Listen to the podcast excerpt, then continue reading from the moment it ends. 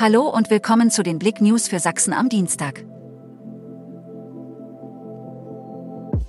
Bauarbeiten in Chemnitz, Einschränkungen im Zugverkehr.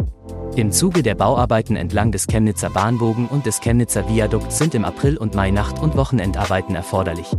Aufgrund von Gleistopfarbeiten entlang des gesamten Bahnbogens wird die Strecke im Abschnitt Chemnitz Hauptbahnhof und Waldheim gesperrt. Mehr dazu auf blick.de. Drei Lenies und ein Osterhase, Tiertaufe im Auer zu der Minis.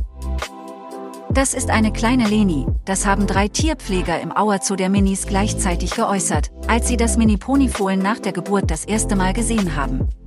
Und somit stand der Name spontan so fest.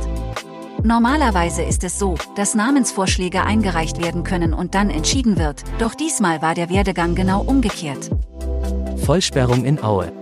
Zur Vollsperrung der Dr. Otto Nuschke Straße in Aue kommt es ab dem 11. April.